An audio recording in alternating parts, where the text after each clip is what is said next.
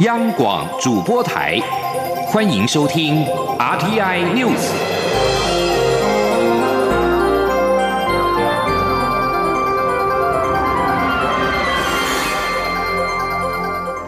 听众朋友您好，欢迎收听这节央广主播台提供给您的 RTI News，我是张顺祥。蔡英文总统十四号出席中兆正追思音乐会，并且追颁一等景星勋章暨褒扬令。蔡总统致辞的时候表示，钟兆正不仅为台湾文学带来发展，也积极为本土意识奔走。蔡总统并且回忆钟兆正帮他戴起遮阳帽的暖心举动，感念钟兆正对晚辈的疼惜跟温暖。台湾客家文学巨擘钟兆正在五月中旬桃园老家过世，享其寿九十六岁。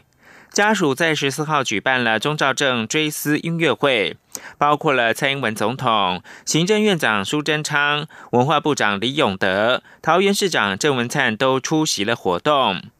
苏贞昌推崇钟兆正为台湾文坛贡献，并提携后进，也认真推动客家母语，更用行动为打开台湾民主大门贡献心力。丰富精彩的一生，令人敬佩。央广记者江昭伦报道：台湾客家文学之母钟兆正辞世，桃园市政府十四号在桃园市龙潭国小举行追思礼拜与音乐会，以文化形式追思一代文化国宝。除了蔡英文总统亲自到场追颁一等景星勋章与褒扬令，行政院长苏贞昌也出席致敬。苏贞昌致辞时推崇钟兆正是温暖的长者、客家大佬、文坛的巨擘，也是台湾的国宝。九十多年的精彩人生，历经不同世代，面对不同统治者，他始终如一爱台湾这块土地，认真推动族群母语。同时，在过去一族统治、国民党高压下，也始终坚持勇敢，用他的力量为文坛前辈拓展推广他们的作品，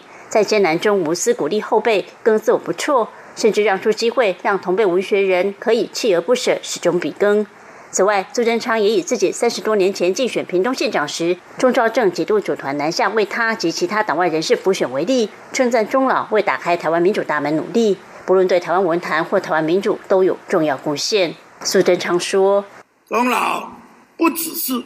为打开台湾民主大门而努力，他更是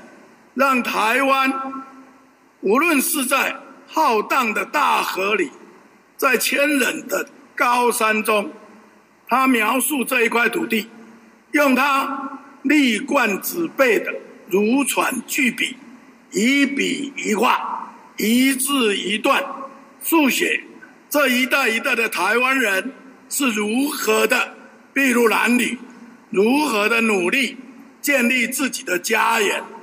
建立自己的国家。苏贞昌赞扬钟兆正用自己的努力跟榜样，让自己的一生充满精彩，也让台湾丰富。不但如此，他不求官不求职，努力支持蔡英文总统带领台湾向前走。苏贞昌说：“虽然哲人已远，但大家应该学他的精神，支持蔡英文总统在这块土地上建设好国家，做自己的主人。相信钟老在天上会一如既往，用他温暖眼神调皮的告诉我们：做得好，加油！”中国电台记者张昭伦台北三报报道。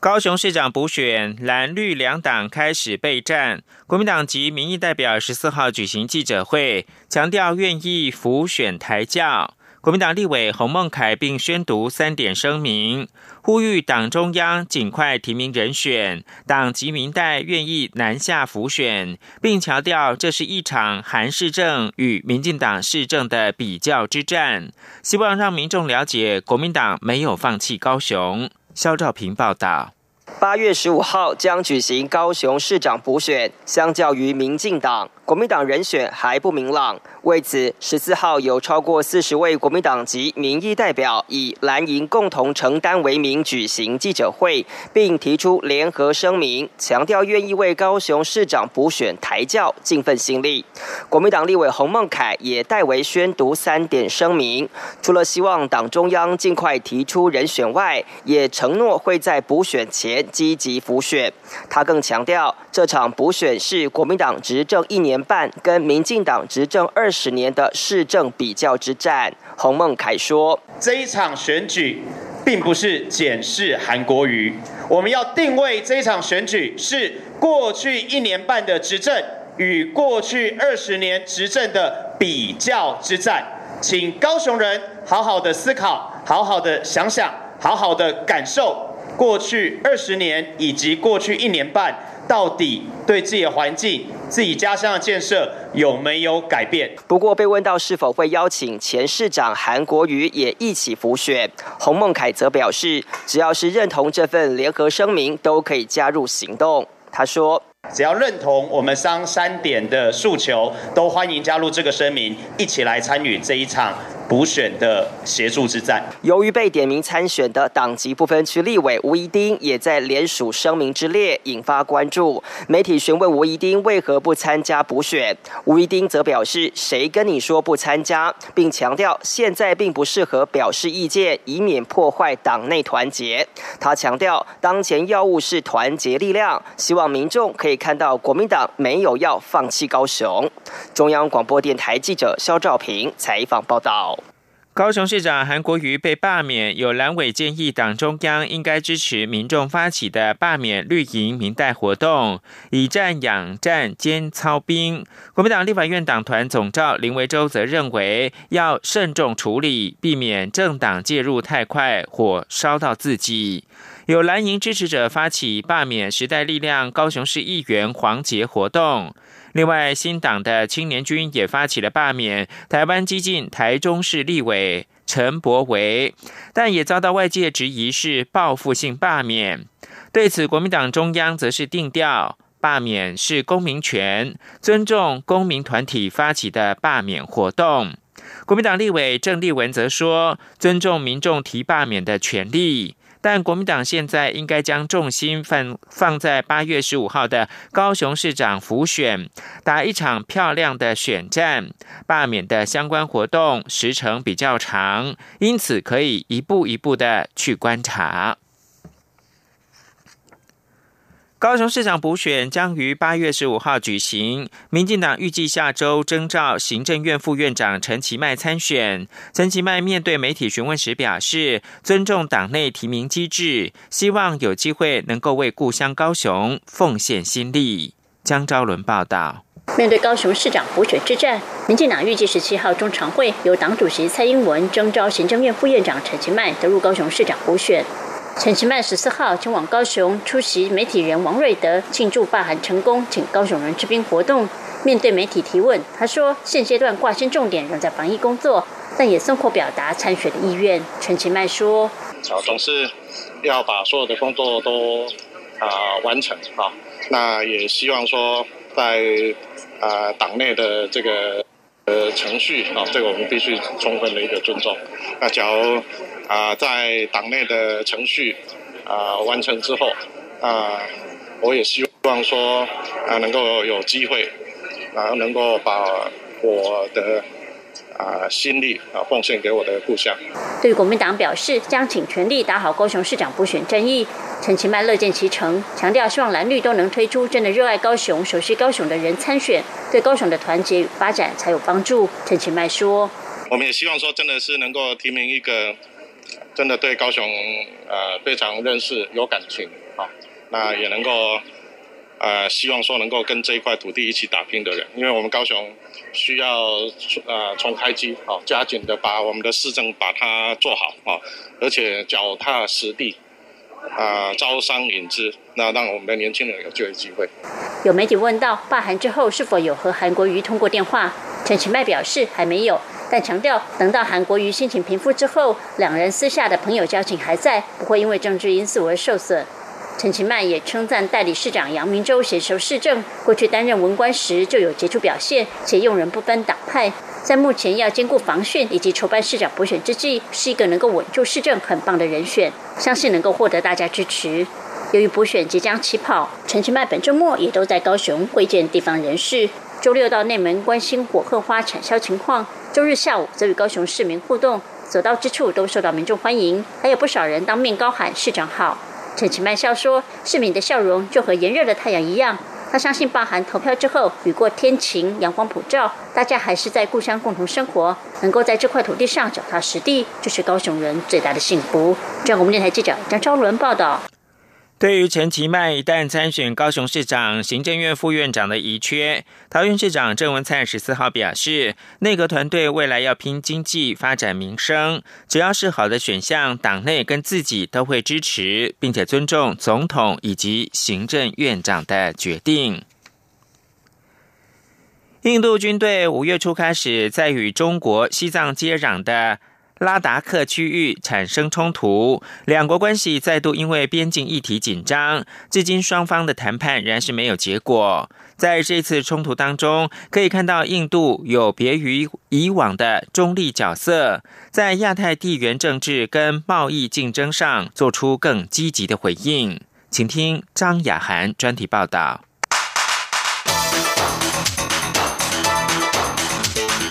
专题报道。中印接壤的边境将近两千公里，超过十二万平方公里的边境地区存在着主权争议。五月初开始，中印军队就在印控的拉达克和锡金边境发生斗殴冲突，再度引发紧张局势。这一次中印冲突的时间点，正面临俗称武汉肺炎的 COVID-19 大流行仍未在全球退烧，国际与中国就疫情发生争执之际。而为因应当前的国际局势，更增添了印度对中策略的复杂度。区域专家也发现，印度整体在外交、军事和贸易上对中国的态度越来越强硬。中印过去六十多年来在边境问题上多次冲突，但即便在过去冷战阵营分立以及中美近年对峙的情况下，双方也在紧绷的关系中维持巧妙的和平。不过，印度此次的态度则显得比过往强硬。印度总理莫迪在五月二十六号的国安会议上表示，会往边界持续增兵。除了对边界议题外，印度更积极从军事、外交和贸易上对中国施压，包括在南海议题上，印度的态度也出现了变化。印度也推出新规定，加强对中资进行审查。外交家杂志分析认为。印度正准备重新定义自己与中国的关系，以及在亚太地区扮演更积极的角色。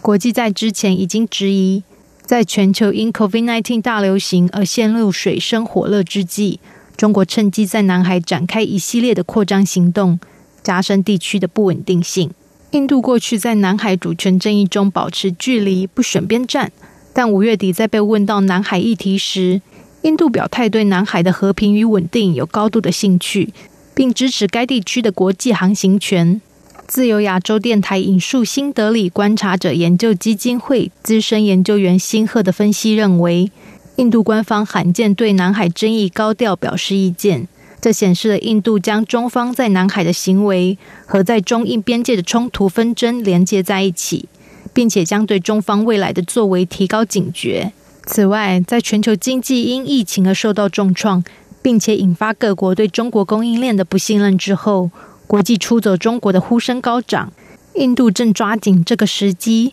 实现莫迪的来印度制造愿景，提出土地和租税优惠，吸引跨国企业来到印度投资。印度并提出新规定，加强对外国直接投资的审查，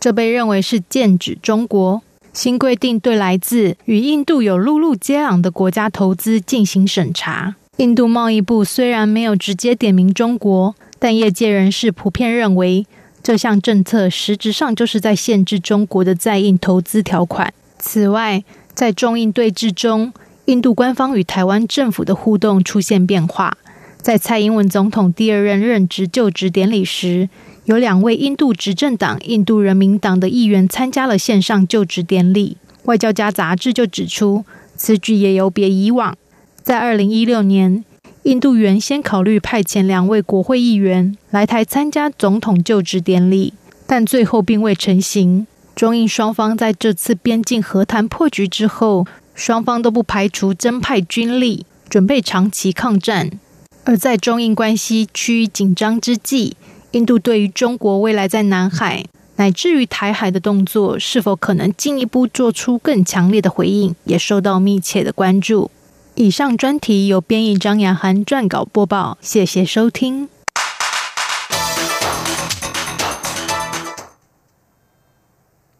这里是中央广播电台。我是十号伟医师。随着台湾疫情趋缓，国内也启动防疫新生活运动，在维持良好的卫生习惯下，适度放松享受生活。如果是大型聚餐活动，记得留下定位联络资讯，用餐前后正确洗手，保持手部卫生，并落实公筷母食。而餐饮业者定期消毒桌面、菜单与环境，厨师烹调时佩戴口罩及勤洗手。让我们一起落实安心防疫，也兼顾安全舒适的生活品质。有政府，请安心。资讯由机关署提供。现在是台湾时间清晨的六点四十五分，我是张顺祥，继续提供新闻。鉴于十一号自孟加拉首都打卡飞往广州的中国南方航空班机有十七名的旅客确诊二零一九冠状病毒疾病，中国民航局十四号宣布，首度启动航班的熔断机制。下令南航的此一航线自六月二十二号开始停飞四个星期。综合中国媒体的报道，中国民航局十四号上午发布公告。表示呢，十一号自打卡飞往广州的南航 CZ 三九二班机上面有十七名的旅客被验出了 COVID-19 的阳性反应。中国民航局为此宣布，依据相关的规定，南航的卡打卡到广州的航线自六月二十二号开始暂停营运四个星期。继十三号全天激增三十六例之后，北京市的官方十四号下午宣布，全市十四号凌晨零点到早上七点又新增了八例的武汉肺炎确诊病例，总计十一号以来一共新增了五十一例。官方并且表示，北京这一波疫情的病毒是从欧洲方向来的。人民日报客户端报道，北京市政府下午举行的防疫工作记者会，北京市疾病预防控制中心的副主任庞兴国表示，新增的八例二零一九冠状病毒疾病确诊病例，都跟新发地批发市场有关。至于北京这波病毒的来源，北京市疾控中心的研究员杨鹏在记者会上面表示。透过全基因组的测序，发现病毒是从欧洲方向来的，初步判定跟输入性有关。但病毒到底是怎么来的，还没有办法确定，有可能是污染的海产品，或者是肉类，或者是进入市场的人透过分泌物传播。中国疾控中心流行病学的前首席科学家曾光十四号表示。中国国家卫健委和疾控中心专家已经分离出北京这波病毒的基因，基因测序的初步结果显示，病毒株不像是中国国内流行的类型。而中国国务院联防联控机制十四号针对北京市二零一九冠状病毒疾病疫情升高召开了会议，下令采取坚决果断措施，遏制。聚集性的疫情扩散蔓延，要对新发地市场周边实施最严格的流行病学调查，全面展开疫情的溯源。而中国北京近日出现多起 COVID-19 确诊病例，引起了国际关注。对此，前疾管局的局长苏益仁表示，他对于后疫情时代出现零星个案，并不感到意外。因为二零一九冠状病毒疾病最难缠的就是很难掌握无症状感染者，而中央流行疫情指挥中心的发言人庄仁祥则认为，这跟群体的免疫力没有达到标准也有关。王肖肖兆平的报道。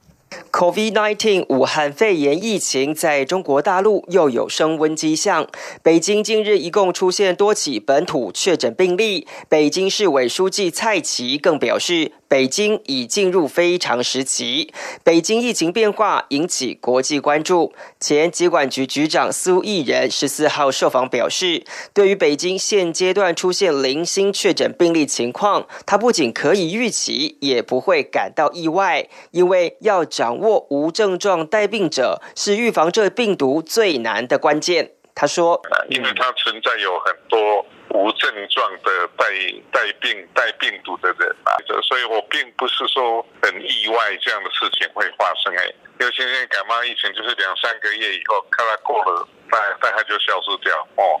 但是在新型冠状变得这是最难产的一个地方。中央流行疫情指挥中心发言人庄仁祥认为，这跟群体免疫力也有很大的关系。他说：“其实任何一个国家在目前，呃，他们的群体免疫的程度都不到可以完全这个呃停止传播一个一个这个武汉肺炎的地步了。所以呃，只要在他们的在另一个国家，只要重新开放，那这个有任何一个社区有那个病例，都可能造成传播。”庄仁祥表示，由于政府持续落实边境防疫、入境检疫等措施，所以北京疫情对台湾影响并不大，且目前也不需调整北京首都机场航线。不过，指挥中心会持续紧盯疫情发展。中央广播电台记者肖兆平采访报道。国际间，在西班牙的总理桑杰士十四号宣布，作为全球热门观光国度之一的西班牙，二十一号开始将要恢复跟欧洲联盟成员国之间的自由旅行，但是跟葡萄牙的陆地边界仍将维持关闭到七月一号。法新社报道，桑杰士在电视谈话当中表示。马德里中央政府原先计划七月一号完全重启跟欧洲国家的旅行，后来仍然是决定呢在六月二十一号解除对所有成员国的边界检查，但葡萄牙例外。葡萄牙二零一九冠状病毒疾病的死亡率比西班牙低得多。二十一号，西班牙也会解除三月中开始实施的防疫紧急状态。自去年美国跟俄罗斯先后退出与暂停履行一九八七年签署的中程核飞弹条约之后，引发全球对于掀起新军备竞赛的忧虑，并使维系全球核武安全的重要国际规范聚焦在美俄在二零一零年签署的新战略武器裁减条约。美国总统川普再三的强调，必须将中国纳入新的核武管制条约，但是遭到中国拒绝。而攸关全球核武安全的裁军议题，恐怕将会成为两国相互攻防的新战场。请听张子清专题报道。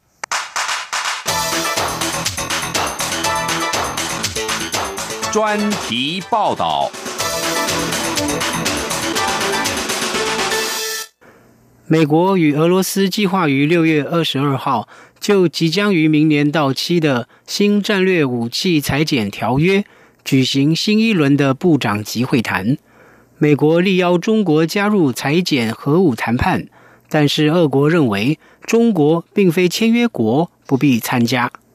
北京则断然拒绝华府邀约，并表示拥有最多核武的美国和俄国。对核武裁军负有特殊和高度优先的责任，同时也指出，不断毁约的美国要求中国加入裁减核武谈判毫无诚意。为何美国希望中国加入核武裁军条约？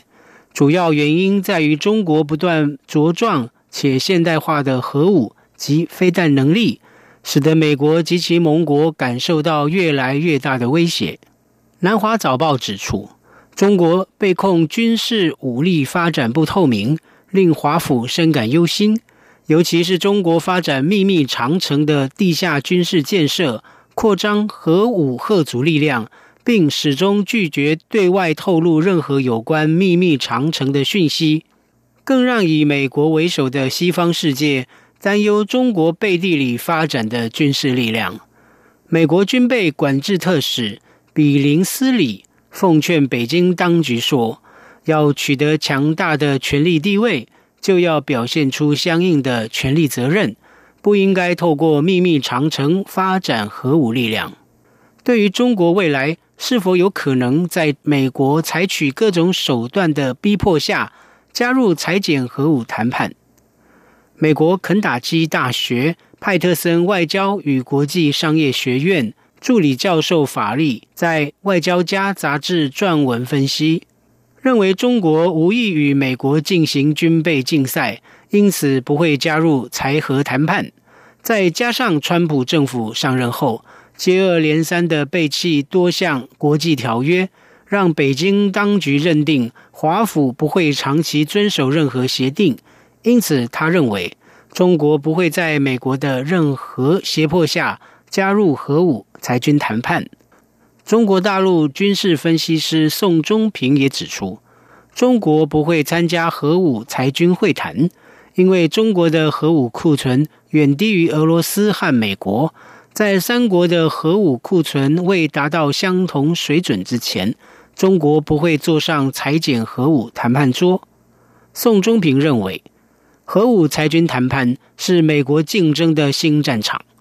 美国试图将中国纳入美国领导的核武国际秩序之中。根据长崎大学废除核武器研究中心的最新报告。中国的核武库存估计约有三百二十颗核弹头，超越先前排名第三的法国两百九十颗，挤进全球第三。但若是跟俄罗斯的六千三百七十颗及美国的五千八百颗核弹头相比，显然是相形见绌。另一方面，根据新战略武器裁减条约，除了要求美俄两国将战略核子弹头及非弹发射器的库存削减一半之外，并要配合进行卫星和远端监测。美俄每年还必须进行十八次现场检查，以验证双方是否合乎规定。观察家指出，北京方面恐怕不会愿意接受监测，特别是现场检查。这或许也是北京拒绝参与核武裁军谈判的原因之一。从川普去年退出中程核飞弹条约后，推动要中国参与裁减核武谈判的努力，可以看出，川普力求中国被纳入全球军事武力架构，以免出现美国受限于中程核飞弹条约，中国反而不受限的发展中程飞弹武力。川普政府怀疑中国国防军备不透明，并担忧中国的军事武力威胁美国及盟友安全。让美中之间的对抗已从先前的贸易层面持续扩大到国防安全、科技，甚至意识形态等领域。美国与中国接下来恐在全球裁减核武军备的谈判上开辟新战场，持续你来我往的攻防战。以上专题是由张子清撰稿播报，谢谢各位的收听。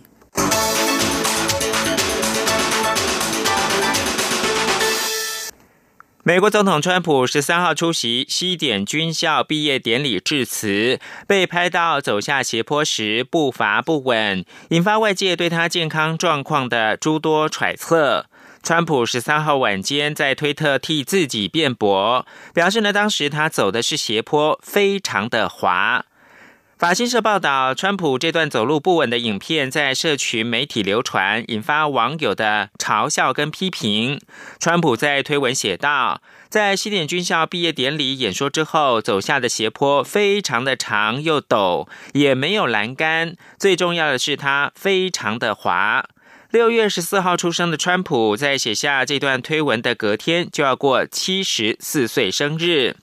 川普最近的声望受到严重打击，除了二零一九冠状病毒疾病疫情造成美国数百万人失业，而且疫情尚未解决，全美各地经济仍然是难以复原，加上爆发反种族歧视抗争，川普和美国军方领导阶层的关系也出现了紧张。